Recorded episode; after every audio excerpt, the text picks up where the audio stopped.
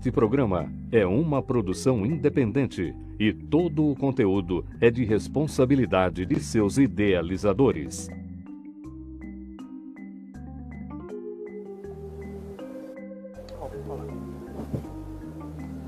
Olá, estamos iniciando mais um programa Literoucos, o programa que fala sobre a vida, que fala sobre literatura. E hoje nós estamos recebendo em nossos estúdios a escritora, jornalista, é, pesquisadora sobre a história da imprensa em Mato Grosso e a trajetória do setor florestal do Estado. Autora de grandes obras, a Saga dos Guardiões da Floresta, Sindusmad, 30 anos, e Simino, 30 anos. Também foi premiada nacionalmente pela primeira publicação, que é Os Guardiões da Floresta. Detém duas honrarias de mérito pelas obras que lhe renderam também o título de Comenda Enio Pepino. É titular da cadeira número 11 da Academia Sinopense de Letras. Seja bem-vinda, Cristiane. Tudo bem? Muito Me fala obrigada. um pouquinho, você viu o nosso cenário, nosso cenário novo, né? O programa é o primeiro programa que fala sobre literatura na região de Mato Grosso. E a gente fica muito feliz por você estar conosco. Muito obrigada, tudo bem? Muito obrigada, Alex, pelo convite. Amei o, estúdio, amei o cenário. Muito a ver com o meu tema de pesquisa, inclusive, que é a madeira, de muito bom gosto, parabéns. Assim como a iniciativa, a ousadia inédita de falar sobre literatura. Que coisa boa, não é? Quanta satisfação a gente entender que existe né, essa preocupação, né, que existe eh, essa inclinação para despertar nas pessoas, nos nossos alunos, estudantes, nos adolescentes, mas para nós também, né, Alex? Esse desejo pela literatura. Que coisa boa isso. Meus parabéns. Fico muito feliz pela iniciativa de vocês. Eu, assim, sinceramente, quando recebi o convite para estar à frente do programa, eu fiquei meio nervoso, né? Falei, Quem não ficaria? É muita responsabilidade, muita né? responsabilidade. O que dizer para Machado de Assis numa hora dessa, né, Alex? E, e, e aí, semana passada nós recebemos a, a professora Adriana e eu falava assim, eu assisti vários programas de literatura e eu falava assim, gente, a gente precisa fazer uma pegada mais jovem, uma pegada... E ela realmente ficou muito feliz com Que o programa. legal. E, lógico, a gente quer sempre trazer nomes de peso, por isso que você está aqui. porque a Imagina, gente obrigada. realmente é, gosta muito do seu trabalho, Obrigada. viu? Agradeço muito e, além de ficar muito lisonjeada, muito feliz pela iniciativa. Gente, como é, é bom mesmo. Meus parabéns, é uma iniciativa inédita e que já pensou se replica isso no país? Nossa. Quanta cultura, né, Alex? Quanta coisa boa trazendo para as pessoas. Parabéns. Tá certo. E, e o legal é que a gente conversando nos bastidores, dois filhos da Cris passaram por mim no ensino médio. Muito bom. Então, assim, fico muito feliz que vocês são lindos, viu? Obrigada. São Ah, lindos, gente. lindos, Nossa. lindos. Mas a gente sempre começa o nosso programa é, perguntando para os nossos convidados, para você, Cris, o que é literatura? É respirar, né, Alex? É respirar. É, eu creio que. Eu me lembro ainda que antes de eu ser alfabetizada, quando eu era muito criancinha, a, a minha mãe me colocava na, numa cadeira e eu ficava pela janela olhando as crianças irem para a escola. E eu falava, mamãe, o que, que eles estão indo fazer? Elas estão indo estudar, filha. Eu falava, mãe, eu também quero ir lá. Mas o que, que você quer fazer lá? Eu quero fazer o que eles fazem, porque eles voltam contando um monte de coisas, né? Então eu acredito que mesmo antes de saber o que era letras, o que eram tantas coisas boas que a literatura nos traz, eu já tinha essa satisfação em criar, essa satisfação em empreender em letras. Não é? Que Então, para mim, literatura é tudo de emoção que tem dentro de alguém, sabe? Quando você pega autores dos mais consagrados aos menos conhecidos, nós percebemos que quanta sensibilidade existe dentro das pessoas que nada expressa de forma tão, fi- tão fidedigna quanto a literatura. Né? Então, para mim, é a maior expressão da emoção de um ser humano, talvez. Ai, que legal. Eu fico assim, ouvindo isso. E para você, o que, que é? Olha, eu sempre falo para os meus alunos, né? A literatura é a marca registrada de uma nação, de um povo. E não existe mais coisa mais linda de você saber né, a sua origem, a sua busca. E lógico, a literatura mexe com as nossas emoções, né? Amor, ódio, né? Então, assim, Tudo. Você, que, que é. te avassala. É a ficção que te leva É para dentro das letras e você entra ali, né? Eu nunca me esqueço quando eu trago esse exemplo do quanto a literatura mexe com a gente, quando a gente lê a primeira linha de obras póstumas de Brás Cubas. que, que o Machado fala. E eu aqui embaixo da terra, né? Imagina quem sou eu para conseguir me lembrar né, né, né, com tanta fidelidade do que ele dizia. Mas eu aqui debaixo da terra, me recordando o que eu poderia ter feito, né? E o que eu não fiz. Imagina, gente, quem que pensa isso? Pois é. Quem que, quem que imagina que vai ter uma obra consagrada tantos anos, tantos séculos depois, por algo que imaginou que poderia ter feito e não fez, colocando-se no lugar de outra pessoa, né, Alex? E do mesmo jeito, é, Chateau, né, o rei do Brasil, prime as primeiras linhas do livro dele, ele começa a ler quando eu li, quando eu comecei eu falei, eu acho que eu estou lendo o livro errado. Porque ele começa falando, eu estou aqui na beira de um rio pescando e me lembrando das coisas que aconteceram na minha vida. E ele não falava do jornalismo, Uhum. sabe? Já que ele foi o embaixador, trouxe o jornalismo para o Brasil, e ele não falava disso. Mas ele trouxe tanta poesia no começo daquele livro, que é um livrão grosso, assim, que aquilo foi tão leve que você leu até o final. Então a gente vai de um extremo ao outro, né? Que a pessoa te leva, assim. É, eu tive um grande editor quando eu fui jornalista no Diário de Cuiabá, que foi o brigadeiro Eduardo Gomes, que um dia ele fez uma entrevista com o governador do estado, e essa entrevista ele descreveu os dois sentados, assim como nós estamos, e ele descrevia tantos mínimos detalhes da xícara do café do lado, do tom da voz do governador. Eu falei, gente, quando eu crescer eu quero ser igual a ele. Quem que escreve jornalismo, entrevista com político desse jeito? Exato, trouxe a emoção ali pro texto. É muita, então você vê que são personalidades diferentes, que marcam períodos, datas, épocas, com tantas coisas boas, assim, que hoje para nós que estamos lendo é, é, muito presente. Imagino que vai ser das gerações futuras, se essas gerações tiverem essa sede de buscar, né, Alex? Qu quanto conhecimento está sendo, é, ainda mais agora na velocidade da internet, quanto conhecimento produzido, quanto conteúdo preparado para deixar. Para deixar. A Cris é jornalista e faz parte da Academia de Letras, né, aqui de Sinop. E Colega. eu trouxe uma provocação. é, nós somos colegas de academia, mas ela, eu trouxe uma provocação que vai misturar ali literatura com jornalismo do Oscar Wilde, que é um irlandês do final do século XX. Olha só o que ele diz, né? Ele diz assim: a diferença, deixa eu vamos colocar ali, ó, a diferença entre a literatura e o jornalismo é que o jornalismo é ilegível e a literatura não é lida. Nossa. Oscar. Como assim, Oscar? Tá, vou pegar leve com Oscar. Uh, Pega, pega leve com ele, porque é um grande dramaturgo. Claro. Mas assim, a ideia mesmo é provocar. Como você é jornalista e também tem esse, esse lado literário, para você, essa frase aí, o que, que te leva aí? Realmente, a, literatura não é lida. Ela é sentida. Ah, lá, ela já alterou ali. Isso é, É, ela não é lida, não é verdade? O jornalismo, nós consumimos informação. Nós consumimos, é, nós aprendemos a buscar informação. Todos os dias é muito difícil quem não acorda e fala, o que está acontecendo hoje no mundo? Então nós consumimos informação. Jornalismo, do jeito que eu vou no, pão, no mercado comprar pão, eu vou acessar informações. Né? São conteúdos. A literatura, eu posso dizer que ela não é lida, porque se algo for lido por consumo, a literatura é consumida por satisfação. Não é verdade? Eu concordo com o Oscar. No fim Ele não está errado.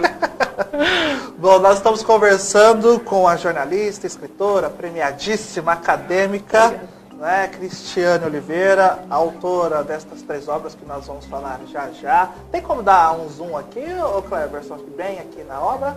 Depois? Depois a gente vai colocar também ali na tela. E depois do intervalo a gente volta com um bate-papo com a nossa Cristiane Oliveira. Mais uma vez, obrigado por Eu estar aqui, viu? agradeço, eu que agradeço. Até lá, Literocos.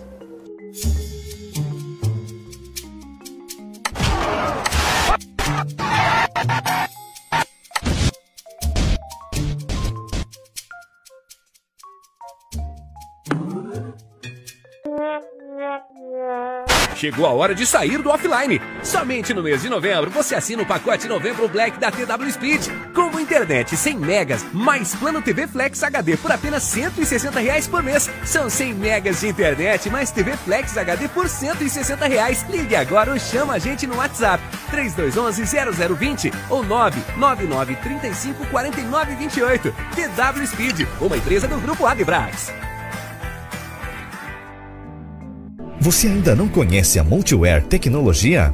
Bom, então te convido a conhecer nossa história de sucesso. Estou na Multiware Tecnologia desde o início. Passamos por muitos desafios, mas nunca pensamos em desistir, pois nosso objetivo é oferecer cada vez mais serviços de qualidade aos nossos clientes. Nascemos com o desejo de ser algo mais. Não queríamos simplesmente prestar um serviço de tecnologia. Queríamos oferecer soluções para conectar as pessoas ao mundo e com o que é mais importante para a sua vida. Hoje somos reconhecidos nacionalmente entre as melhores empresas de telecomunicação. Participamos de encontros e feiras levando o que é melhor e mais moderno. Conectamos nossos serviços e nossos produtos a mais de 3 milhões de usuários finais em todo o país. Atualmente somos 50 profissionais movidos por tecnologia, com a preocupação de encurtar distâncias e trazer soluções que te levam para o futuro. Multiware Tecnologia www.multiwaretecnologia.com.br! Então, Madame Calota, estou sentindo ela meio longe. Não fala mais comigo, eu não sei mais o que fazer. Certo, certo. Vamos ver. Pronto. Tô sentindo falta de conexão. Você já trocou de internet? Sai do offline, vem pra TW Speed. Escolha Combo TV mais internet na fibra a partir de R$ 99,90 ou combos com mais 10 mega grátis. Assine já. TW Speed, uma empresa do Grupo Adebrax.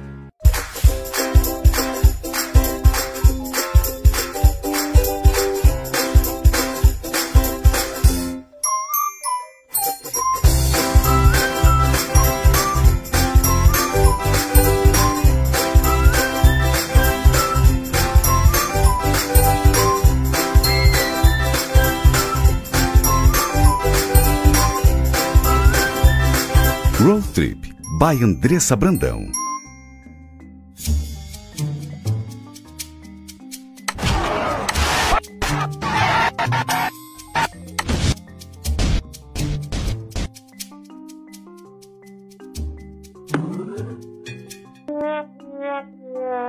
Chegou a hora de sair do offline. Somente no mês de novembro você assina o pacote Novembro Black da TW Speed. Como internet 100 megas, mais plano TV Flex HD por apenas 160 reais por mês. São 100 megas de internet mais TV Flex HD por 160 reais. Ligue agora ou chama a gente no WhatsApp 3211-0020 ou 999354928. TW Speed, uma empresa do Grupo Adebrax. Você ainda não conhece a Multiware Tecnologia? Bom, então te convido a conhecer nossa história de sucesso. Estou na Multiware Tecnologia desde o início. Passamos por muitos desafios, mas nunca pensamos em desistir, pois nosso objetivo é oferecer cada vez mais serviços de qualidade aos nossos clientes. Nascemos com o desejo de ser algo mais. Não queríamos simplesmente prestar um serviço de tecnologia. Queríamos oferecer soluções para conectar as pessoas ao mundo e com o que é mais importante para a sua vida. Hoje somos reconhecidos nacionalmente entre as melhores empresas de telecomunicação. Participamos de encontros e feiras levando o que é melhor e mais moderno. Conectamos nossos serviços e nossos produtos a mais de 3 milhões de usuários finais em todo o país. Atualmente somos 50 profissionais movidos por tecnologia, com a preocupação de encurtar distâncias e trazer soluções que te levam para o futuro. Multiware Tecnologia www.multiwaretecnologia.com.br! Então, Madame Calota, estou sentindo ela meio longe. Não fala mais comigo, não sei mais o que fazer.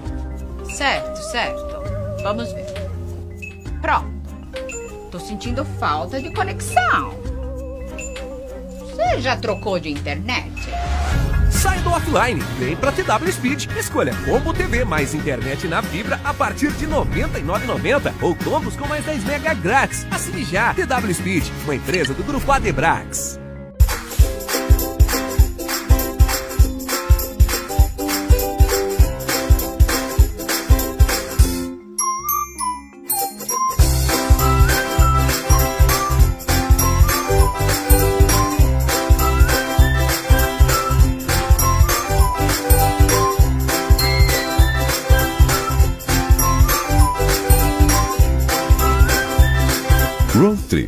Andressa Brandão. Olá, estamos de volta com Literoucos, um programa que fala sobre a vida, que fala sobre a literatura e hoje falando sobre registros, sobre jornalismo. Nós estamos recebendo em nossos estúdios a escritora, jornalista, premiadíssima acadêmica Cristiane Oliveira. Hoje ela vem falar um pouquinho das suas obras, dos seus registros. Né?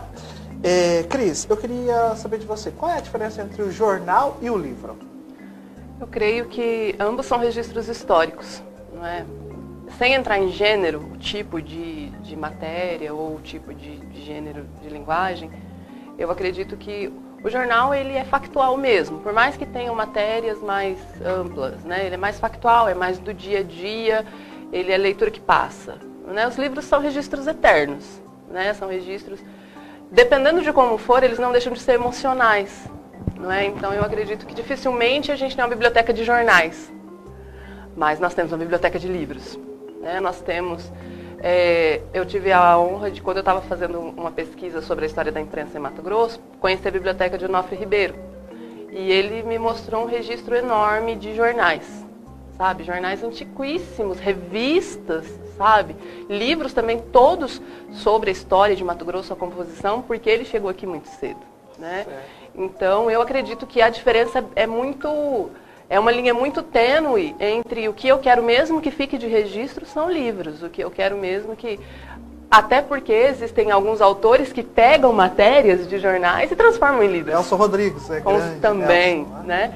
Então, eu acredito que a diferença é o que é factual, eu creio que fique na ala das notícias, que são os jornais, né? E que eu sou muito suspeita porque eu sou de jornal escrito sabe? Eu, sou, eu gosto de escrever para jornal escrito. Eu venho dessa era de jornais escritos, né? E o, o, livro, eu acho que são registros talvez mais emocionais, por mais que sejam é, diversos assuntos, eu acredito que ele venha. Até me fugiu agora o nome do autor, mas tem o livro Tudo que você precisa saber para não ser um idiota. É. Eu, tá. É no... Também me pra esqueci. não ser um idiota. É. Gente, eu... Se a produção nos ajudar a lembrar, é, ele fez muito isso. Ele compilou todos esses vários artigos, né, de dele, de outros jornais, de outros escritores, de outros autores, de outros jornais. De Carvalho. Olavo de Carvalho. Obrigada. Isso mesmo. Então ele fez muito bem isso. Mas ele trouxe o mesmo texto para dentro de um livro. Parece que o nosso olhar é diferente quando está dentro de um livro, que seja físico ou que seja digital mas ele é diferente. Eu acho que o nosso conceito, o nosso amor, o nosso emocional pelo nome livro, ele nos traz muito isso. Parece que traz mais estudos, né? Porque um livro a gente não faz de um dia para a noite como uma pauta. Né? A pauta de um jornal, a gente sai para a rua agora, a, já está na tá rua. Está pronta. Né? Então eu acho que é mais esse conceito de factual e emotivo que diferencia os dois, talvez. Então eu vou te provocar mais um pouco agora. Tem uma fala do nosso lindo, maravilhoso Luiz Fernando Veríssimo. Né? Olha só o que ele diz.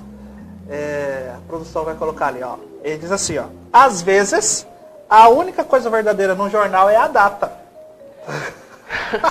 que bom que o Luiz Fernando Veríssimo começou com às vezes, né, mestre? Gente, é... Você falando aí, eu falei, olha, deu certinho pra fala do Luiz Fernando Veríssimo, né? Mas assim, lógico, é uma provocação, é, e lógico, existe certeza. todo um contexto, mas para você, porque assim, hoje a gente vive na era da fake news. Claro. A gente realmente não sabe a informação, se ela é exata mesmo, né? Jornal, será que tem lado? Né? Então, você como jornalista, como uma grande pessoa ética que a gente sabe que você é, é, fala um pouquinho dessa frase do nosso Luiz Fernando Veríssimo e acopla com isso, sobre essas fake news. Eu acho que é muito importante a gente entender quem está escrevendo. Certo. É, eu estive muito tempo atuando em jornais escritos e, e eu cobria política, fazia, cobria polícia, cotidiano, tinha uma coluna muito interessante de, sobre cultura, sabe? E com tudo isso eu fui entendendo aos poucos que o às vezes que Luiz Fernando Veríssimo coloca no início da frase, ele é muito verdadeiro. Por quê? Porque às vezes eu vou entrevistar uma pessoa, eu jornalista vou entrevistar uma pessoa, ela me conta a versão dela. eu ouço o segundo lado, eu coloco os dois lados. Mas as duas pessoas podem ter contado de forma diferente para outras pessoas. Percebe? Então, como que isso chega? Como que a história final ou verdadeira, se é que ela existe para alguém, sendo assim muito, né, muito amplo, é como essa história ela chega mesmo nos ouvidos do receptor? Na verdade? Então, nós como profissionais, o nosso trabalho é ouvir os dois lados ou quantos lados houver e colocar no papel Claro que isso passa por, por, toda uma análise técnica, por isso que a gente tem tantos anos de banco de faculdade, para entender como processar tudo isso e trazer da melhor forma possível. E se existe uma palavra que tem que existir dentro do jornalismo, nas matérias, é imparcialidade. Porque o profissional que não é imparcial, ele é articulista. Ou eu, ou eu escrevo artigos ou eu faço matérias, não é? Então, o quanto eu estou obedecendo isso? E eu acredito muito num país de jornalistas que buscam esse tipo de informação, mas também num país de jornalistas que são é, corajosos. É, isso é verdade. Por mais que a gente veja que nós que, que, o jornalismo ele é, é, muito massacrado porque ele fala muitas vezes coisas que talvez você quer, não quer ouvir, mas eu quero. Então você vai massacrar o jornalismo, mas eu não. E às vezes o contrário, né? Então, esses jornalistas corajosos, eles assinam como articulistas. Eles chegam num ponto, eu acredito que o articulista se forma da seguinte forma. A gente vai fazendo tantas matérias, ouve um, ouve outro, vai escrevendo sobre os fatos do dia a dia e que nós vamos criando um conceito sobre aquilo enquanto profissionais do jornalismo. Quando nós criamos esse conceito, a gente começa a entender, eu quero dar minha opinião sobre isso. Só que quando eu quero dar minha opinião, eu mudo de sessão no jornal. Geralmente eu vou lá para a página 2 ou 4 e dou a minha opinião na seção de artigos ou colunas. Né? Então, às vezes, pode ser que tenha só a data como verdade mesmo, mas qual é a ótica que eu estou vendo a resposta que as fontes deram para os jornalistas que as entrevistaram? Olha, fiquei assim. Nossa, fiquei muito feliz com você. Ah, gente, o papo está muito bacana. Você aí de casa que está nos assistindo, o que, que você está achando aí do nosso programa, nosso segundo programa, que fala sobre literatura, o Literocos. Hum, a nossa Cris Oliveira, ela, jornalista, fez o registro né, da imprensa em Mato Grosso e também da Era da Madeira, né, aqui em Mato Grosso. Ela tem três livros, nós vamos começar aqui com a Saga dos Guardiões da Floresta, ele vai colocar ali para Cristiane Oliveira. Cris, conta para nós é, como foi o, a criação e o processo de desenvolvimento deste livro? Né? Como deu assim a, a ideia de se fazer esse registro? É uma grande satisfação toda vez que eu me lembro desse trabalho, sabe, Alex? Porque você ser desafiado a escrever um livro é muito desafio. É. Mas você ser desafiado a escrever sobre um assunto polêmico e inédito, porque até então tudo que se ouvia falar sobre o setor de base florestal, sobre madeiras, sobre madeireiras, eram notícias ruins. E quando você é pautado a fazer, mostrar o outro lado, ninguém chegou para mim e falou, Cris, mostre o lado bom, mas mostre o outro lado do que está se falando. Então você é, você me perguntou como foi, né? Uhum. Isso. Então foi um susto de primeira, porque toda vez que você recebe uma grande missão, você fala, não vou dar conta. Né? É uma grande missão porque ah, eu, eu trabalhei na, no Sindusmad, que é o Sindicato das Indústrias Madeireiras do Norte do Estado de Mato Grosso, por 12 anos, como assessora de imprensa. Então, o jornalismo me trouxe para dentro do Sindusmad e eu sempre digo que o Sindusmad foi a maior escola da minha vida. Sabe? Foram os 12 anos de maior crescimento profissional e, e, e intelectual e de relacionamento que eu tive sabe? Então, tanto no relacionamento com pessoas, quanto com conteúdo, quanto com situações, como com gerir problemas, gerir situações de crise, não é? Então, foi a maior escola que eu poderia ter é, estado, foi o Sindusmad. Quando foi em 2005, eu entrei no Sindusmad em 2007. Eu trabalhava como autônoma e prestava serviço para o Sindusmad desde 2004. Mas em 2005, todos nós lembramos, todos nós sabemos das operações que o governo federal, o IBAMA, a Polícia Federal fizeram nessa região e uma, a maior delas que aconteceu em 2005, que foi a Operação Curupira. Certo. O setor de base florestal, ele veio para Mato Grosso, ele começou naturalmente, porque quando o governo federal, lá na década de 1960, falou, gente, se a gente não ocupar aquela área que foi o integrar para não entregar, nós vamos perder, então as colonizadoras, inclusive a colonizadora Sinop, sediada em, em Maringá, no Paraná, e, elas começaram a buscar formas de povoar essa região. E aqui era a região amazônica, tinha muito madeira. Como que você vai povoar uma região sem abrir espaço para essas pessoas morarem? Foi feito até o projeto Amazônia Legal? Isso, assim, né? isso mesmo, bem naquela, naquele momento. Ou seja, já havia aquela preocupação. Né, a preocupação de que as pessoas estivessem num lugar, mas estivesse tudo certo, estivesse tudo ok. Né, falando assim em termos muito simples. E quando houve esse chamado do governo federal para que o centro-oeste, que foi na época então da chamada marcha para o oeste, porque as pessoas estavam em outras regiões, sul, sudeste, e aqui a gente chamava do nortão. Né? Eu, eu me lembro que eu sou do Paraná. Quando eu era criança, eu via o meu pai, as pessoas falando: ah, todo mundo está falando que o nortão está crescendo, todo mundo indo embora para o nortão, mas era o Mato Grosso. Certo. Né? E a gente via que tudo aquilo, é, que as pessoas vinham, mas por incentivo do governo. A gente tinha, se uma família tinha terras no Paraná, vendia lá por um valor, comprava terra aqui por valores maiores. Mas tinha pouco, era tudo muito longe na época, né? E eu sempre digo que houve um olhar distorcido sobre essa história, sabe, Alex? Com o tempo, esse tempo de pesquisa e de conversa e de entender um pouco sobre essa história, eu percebi que houve um olhar distorcido pelo seguinte: tudo muda. Certo. O tempo muda, as coisas mudam. Hoje a gente pode, a gente não pode mais desmatar ou limpar uma área de mata ciliar. Não é? A gente precisa deixar que a mata ciliar fique na beira dos rios para que proteja as encostas dos rios e tudo mais.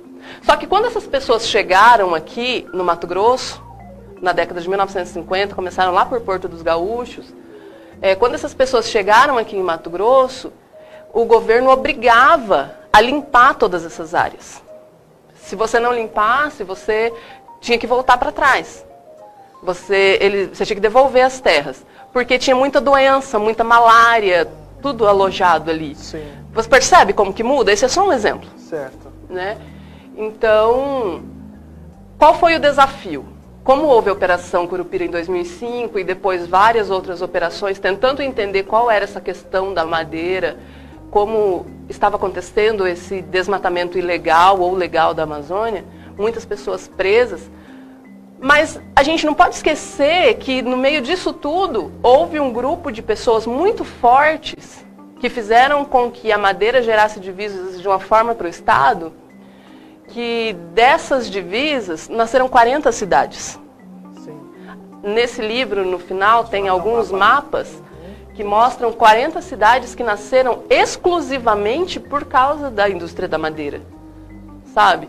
No noroeste do estado, Juína, e no norte do, isso, e no norte do estado, capitaneada por Sinop, e algumas outras regiões, mas tudo muito forte nessa região de cima do, do estado, sabe? Então, e essas pessoas? Vai entrar todo mundo no mesmo balaio? Entendi. Sabe? Então, quem realmente agiu ilegalmente, o governo puniu. Né? O governo fez a parte dele. E o setor de base florestal, que nunca concordou com isso, quem não concordou ficou trabalhando. Certo. Sabe? Quem não concordou, por mais que houveram muitas mudanças, muitas dificuldades, muitos, quase uma década de muitos empecilhos que ainda existem, é, por mais que houvesse tudo isso, os empresários que trabalhavam de forma correta, eles continuaram trabalhando, gerando empregos, né, gerando divisas, divisas e fizeram dessa região, desse polo, imagina, 40 cidades, quanta gente envolvida, sabe, nisso tudo, que nasceram só por causa da madeira. Sim. E se você acaba com tudo isso, de repente? Né? Então, eu acredito que quando... Por que, que esse, esse material nasceu? Porque o Sindusmad foi o primeiro sindicato patronal madeireiro de Mato Grosso. Certo. Ele nasceu, a gente conta isso no segundo livro, Ele nasceu lá na década de 1980 para responder algumas dessas coisas, sabe? Porque o Estado estava crescendo tão rápido, a indústria madeireira, ela era a indústria que estava fazendo o Estado crescer, trazendo outras divisas. E como que geria tudo isso? Tinha que organizar. Então nasceu a Federação das Indústrias, e então em Cuiabá se decidiu criar aqui no norte do Mato Grosso o Sindusmad. Então ele nasceu para organizar a classe, a categoria. Pra você ter uma ideia, Alex, na, em 1986 eram quase 900 madeireiras instaladas dentro de Sinop. Dentro de Sinop. Como que você organiza tudo isso? Tudo longe, sem asfalto, sabe? Como que, né, como que você gere tudo isso? Então, houve a, a implantação do Sindusmad para cuidar de tudo isso. E como o Sindusmad, ele era a, a linha de frente para esse desenvolvimento, por causa desta organização, veio a energia elétrica, que eu acho que é bem essa foto que você passou agora. Sabe, o primeiro linhão de energia elétrica foi busca, foi busca do Sindusmad, negociação dos presidentes, dos diretores. Porque né? esse aqui é o olhar dos presidentes. Esse é o olhar. Não, esse, essa esse é a atuação do Sindusmad. Ah, Como ele nasceu, por que ele nasceu e o que ele fez. Então, aqui né? é, Na região norte do estado. Basicamente o registro. Então, os guardiões da floresta seriam esses sindicalistas é. que estavam aqui. O que, que nós chamamos de guardiões da floresta? É. é o empresário e o trabalhador, é toda a cadeia que trabalha na floresta, certo. mas mantém a floresta em pé. Em pé. Sabe? Porque quando você trabalha de maneira correta com a floresta, você extrai, você extrai divisas da floresta, mas ela continua em pé e produzindo. Certo. O que dentro do, do segmento se chama de manejo florestal sustentável. Que nada mais é do que você fazer colheita da madeira de forma sustentável, porque quando você colhe uma árvore madura, você dá lugar para outras nascerem naquele lugar. E a, e a floresta está sempre se renovando. Senão a floresta vai sempre morrendo e como não tem claridade para as novas nascerem, vai ficando a floresta velha. E, e para nós, por que isso é importante? Porque as árvores jovens, elas puxam toda, no processo de fotossíntese, elas puxam toda a, a poluição do ar. Por isso nós precisamos de florestas, sabe? Então, quando o empresário, quando o setor florestal, ele está gerando divisas na sua indústria com seus trabalhadores, buscando essa, é, esse comércio da madeira, ele não está só fazendo isso. Ele está fazendo com que a floresta se renove cada vez mais no lugar de uma árvore é, que é extraída. Geralmente nascem de 6 a 10 árvores. Né? Então, isso numa escala de 30 anos, por exemplo, se isso acontece hoje, daqui 30 anos, as pessoas que estão vivendo daqui 30 anos, elas estarão protegidas da poluição, porque nós tiramos uma árvore e hoje nasceram seis novas no lugar, naquele mesmo lugar né? Então tudo isso precisava ser mostrado, sabe, Alex? Então começou uma naque, naque, naquele período, 2005, 2006, 2007, 2008, começou o mundo todo questionar o setor florestal e todo mundo olhou para Sinop. O mundo todo olhou para Sinop, né? E, e, todo mundo que era madeireiro era criminoso. Era criminoso. Não é? Ah, então, o, o presidente do Sindusmad, na época, que era o José Eduardo Pinto, ele tinha uma, uma pergunta. Qual que é a verdadeira face do setor de base florestal? Nós precisamos entender isso. Porque senão vai ser um segmento que iniciou, fundou 40 cidades em Mato Grosso e vai acabar, porque nós não temos respostas. E como que a gente entende uma história de um povo, de um segmento? A gente tem que pesquisar. pesquisar. E eu fui incumbida de buscar essa pesquisa. Legal. Né, de buscar essa história e chegamos então a isso. e esse aqui é o relato dos presidentes, a visão dos presidentes. Isso. Aí esses dois foram o registro, a pesquisa, e esse aqui é a visão deles. Aí o que, que nós temos? O segundo livro conta a história do Sindusmad, que foi o sindicato fundado em Sinop. Em Sinop. E ele conta toda essa situação na, na região norte. Esse aqui... Esse conta a mesma é a mesma visão. A mesma visão na região noroeste do estado, porque é a região forte de madeira também. São duas regiões muito fortes no estado. E o Címino, ele é o Sindicato das Indústrias Madeireiras e Moveleiras do norte do estado de Mato Grosso. Ele está situado lá em Juína. Ele é igual ao Sindusmad, uhum. só que um pouquinho mais jovem, porque aquela é uma região mais jovem, só que também muito produtora de madeira. E lá sentiu-se a mesma necessidade. necessidade. Né? Então, e tudo isso hoje, Alex, uma coisa muito importante para se dizer é que hoje esta organização, ela existem oito entidades como o CIMI e o Sindusmad. São oito sindicatos estabelecidos, até no primeiro livro também tem esse mapa, estabelecido em oito, oito pontos de produção madeireira, né? E existe um centro, uma entidade que organiza todas elas e que gere todas elas, que se chama CIPEM, que é o Centro das Indústrias Produtoras e Exportadoras de Madeira do Estado de Mato Grosso, que está situado em Cuiabá. O CIPEM, hoje ele é a voz de todos esses sindicatos, que são oito entidades, que são, aqui nós temos livro de dois, que são oito sindicatos que vivem o mesmo cotidiano, as mesmas lutas, sabe? De mostrar para. Para você ter uma ideia. Apesar de tudo isso, apesar do setor não ter acabado, apesar de ter sobrevivido a tudo isso, a madeira de Mato Grosso hoje é a que tem maior tributação em todo o, estado, em todo o país. É, é, a madeira nativa de maior qualidade. Existem espécies nativas aqui que têm muito valor, é, que são as mais valorizadas do mundo. Mas a nossa tributação ela está fazendo com que os industriais desistam da atividade, estejam migrando para outras atividades, porque os governos ainda não entenderam. Por outro lado, nós somos responsáveis por uma fatia muito grande da arrecadação de impostos. Sim. Sabe, tiro no pé? Quando o governo fala, vocês estão aí. Ele, ele, ele não quer entender, ele, ele vai na contramão. na contramão. Ele não quer entender o quanto é importante, mas, tipo, eu não te deixo, mas não te largo. Estamos conversando aqui com a escritora, jornalista, acadêmica, pesquisadora Cristiana Oliveira. Vamos dar mais um intervalinho e já já a gente volta. Literoucos. you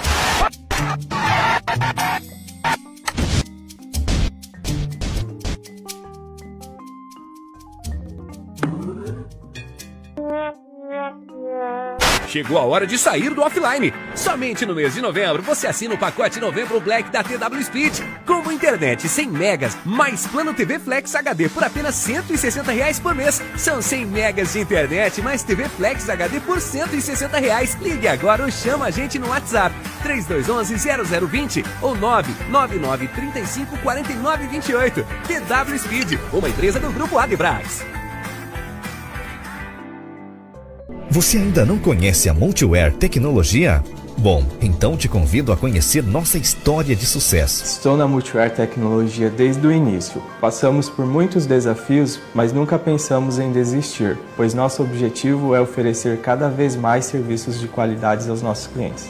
Nascemos com o desejo de ser algo mais. Não queríamos simplesmente prestar um serviço de tecnologia. Queríamos oferecer soluções para conectar as pessoas ao mundo e com o que é mais importante para a sua vida. Hoje somos reconhecidos nacionalmente entre as melhores empresas de telecomunicação. Participamos de encontros e feiras, levando o que é melhor e mais moderno. Conectamos nossos serviços e nossos produtos a mais de 3 milhões de usuários finais em todo o país. Atualmente somos 50 profissionais, movidos por tecnologia, com a preocupação de encurtar distâncias e trazer soluções que te levam para o futuro. Multiware Tecnologia. www.multiwaretecnologia.com.br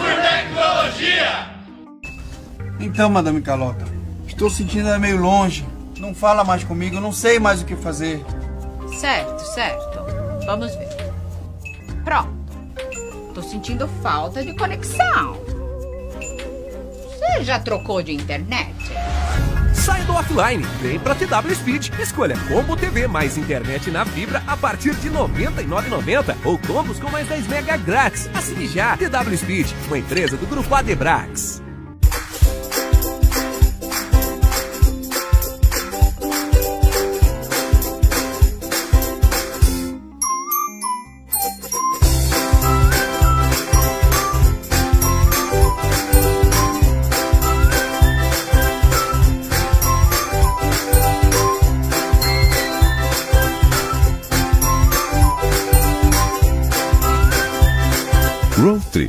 By Andressa Brandão.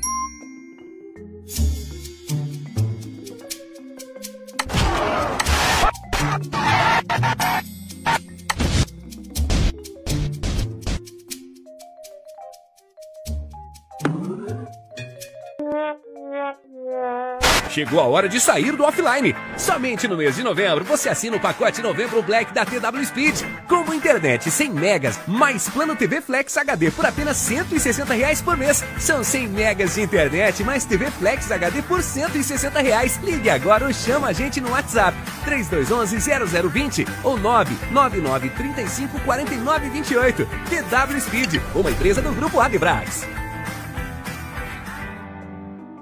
Você ainda não conhece a Multiware Tecnologia? Bom, então te convido a conhecer nossa história de sucesso. Estou na Multiware Tecnologia desde o início. Passamos por muitos desafios, mas nunca pensamos em desistir, pois nosso objetivo é oferecer cada vez mais serviços de qualidade aos nossos clientes.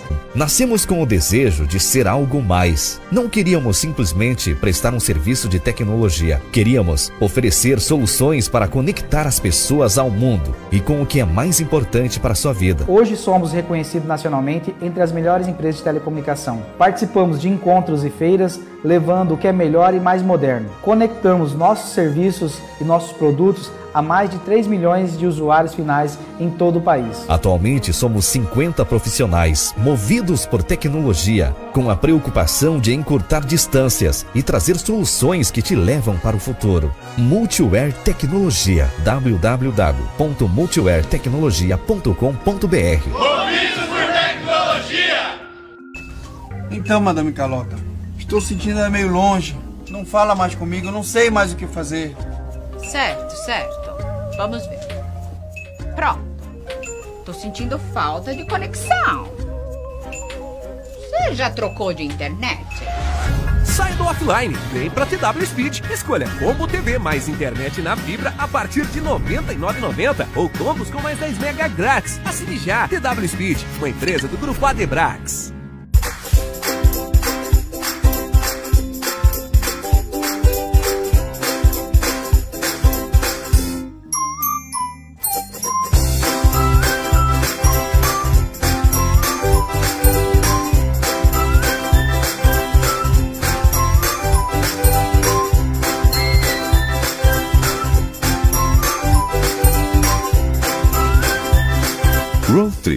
By Andressa Brandão. Olá, estamos de volta com um programa que fala sobre a vida, que fala sobre literatura, Literoucos. E hoje nós estamos falando de registro, nós estamos falando de jornalismo. Nós estamos recebendo aqui em nossos estúdios a nossa queridíssima escritora, acadêmica, né? jornalista, Cristiana Oliveira. Mãe, esposa, Mãe, dona de esposa, casa, dona de cozinheira. casa, é. Cristiana, assim, o nosso bate-papo está muito bacana. Obrigada, Estou tá muito mesmo. feliz que você esteja conosco. É, nós vamos ver uma imagem agora do senhor Guilherme Maier. A imagem é de 55. Se eu não me engano, é da Fundação de Porto dos Gaúchos. Que satisfação essa imagem, Alex. Ah, Quando nós, nós achávamos, eu, eu entendia que o setor de base florestal, que é tipo a primeira madeireira, porque quando a gente foi para pesquisa lá em 2007, 2008, eu achava que a primeira madeireira tinha sido em Sinop. Tipo, lá na década de 1970, sabe? Gente, a pesquisa nos levou a Porto dos Gaúchos, 1955, e para mim, como jornalista, foi uma satisfação, professor Clemerson. Por quê? Porque Guilherme Meyer, ele era um empresário lá em Santa Rosa, no Rio Grande do Sul, e ele veio, é, na chamada da, da Marcha para o Oeste, conhecer a região e ele trouxe muitas famílias de Santa Rosa. Mas mais do que isso, ele trouxe um jornalista, Walter Irgang, para vir escrevendo a história e fotografando. E quando eu cheguei em Porto dos Gaúchos, eu fui na colonizadora Conomali, que é a colonizadora da família, da família Meyer, que colonizou o local. Gente, lá tem todos os jornais da época, todas as fotos, as matérias, as anotações de punho do Walter que você sentiu Irgang. como Fernão Lopes quando ele foi nomeado né, cronista mor de Portugal em 1434 Gente, foi para relatar bom. a história, né? Foi muito bom aquilo, sabe quando você se eu falei, eu, Fernão Lopes? É? Gostei, porque era aquilo, né?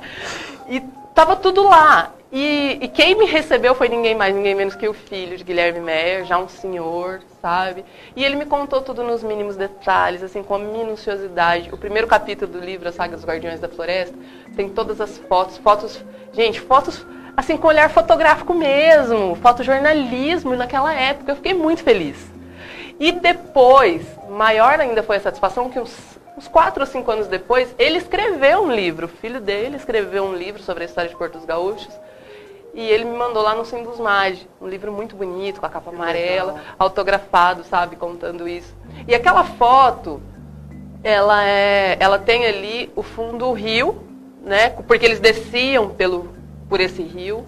Certo. E a, a viagem de Cuiabá até Porto dos Gaúchos demorava 90 dias, né, descendo de barco, as famílias desciam por ali. E esse do meio, né, que está com as pernas cruzadas, é o Guilherme Meyer. E foi quando então eles chegaram ali. A foto da capa do livro tem até um cachorrinho, eles trouxeram esse cachorro de lá, né? E esse cachorro também entrou para a história com eles. Então, onde nasceu a madeira em Mato Grosso? Foi em Porto dos Gaúchos, em 1954, que foi a, quando eles chegaram mesmo. A expedição de viagem veio em 1955. É muita riqueza histórica nesse estado, sabe, Alex? É muito Imagina. detalhamento que nós não fazemos ideia que Mato Grosso nos oferece tanta riqueza de detalhes. Nós temos uma outra fotografia, que é do Osmar Jordan, é, de 1972. É, primeiro madeireiro de Sinop. Olha que satisfação essa foto. Ah. Aí quando nós viemos fazer, estávamos em Sinop fazendo as pesquisas e tal, quem é o primeiro? Porque a ideia era então encontrar o primeiro madeireiro de cada cidade que nós fomos, não é? que a pesquisa nos levou. O primeiro madeireiro de Sinop foi o seu Osmar Jordan, e quando nós fizemos o lançamento, pré-lançamento do livro, nós fizemos um almoço com os pioneiros que estariam no livro, para conversar um pouco mais com eles e tudo mais. E eles me trouxeram alguns presentes para esse material, e um deles foi essa foto. Talvez seja a foto mais antiga de madeireira em Sinop, sabe? E o seu Osmar Jordan foi realmente o primeiro empresário da madeira, aquele que primeiro estabeleceu, sabe?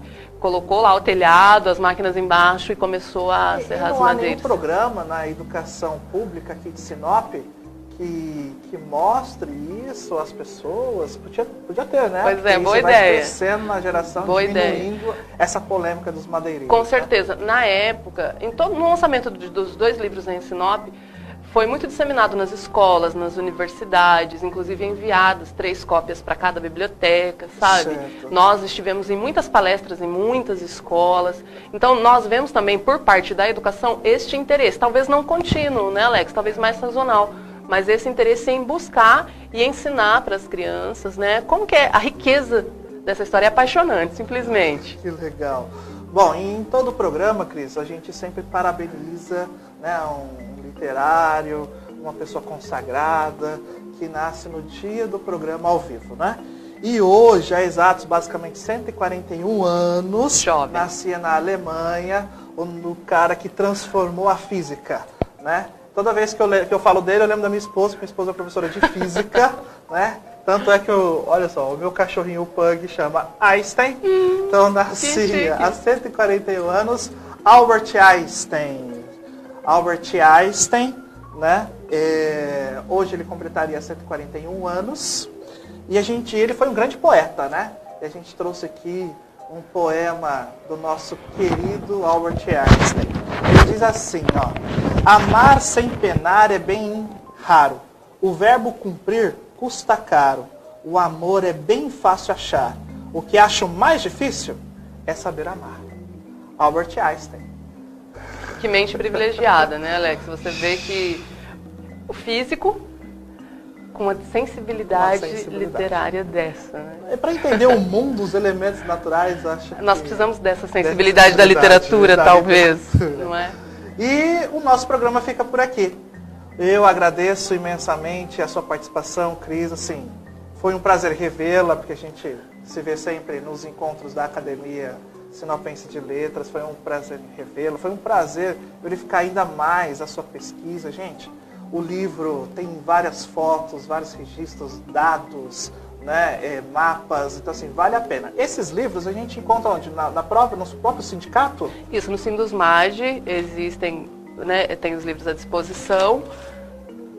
Vou ficar te devendo a informação de se ainda nós temos nas Esses livrarias. Isso, mas no, no período do lançamento de cada um nós deixamos né, disponível nas livrarias. Nas bibliotecas públicas, com certeza, nós conseguimos encontrar em todos. Nós temos.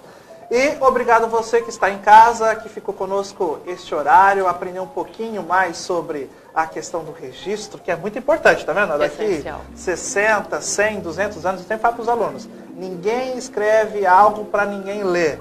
E a gente tem que escrever para ir pensando que daqui 100 anos alguém vai ler, né? Então, obrigado pela sua audiência. Literoucos.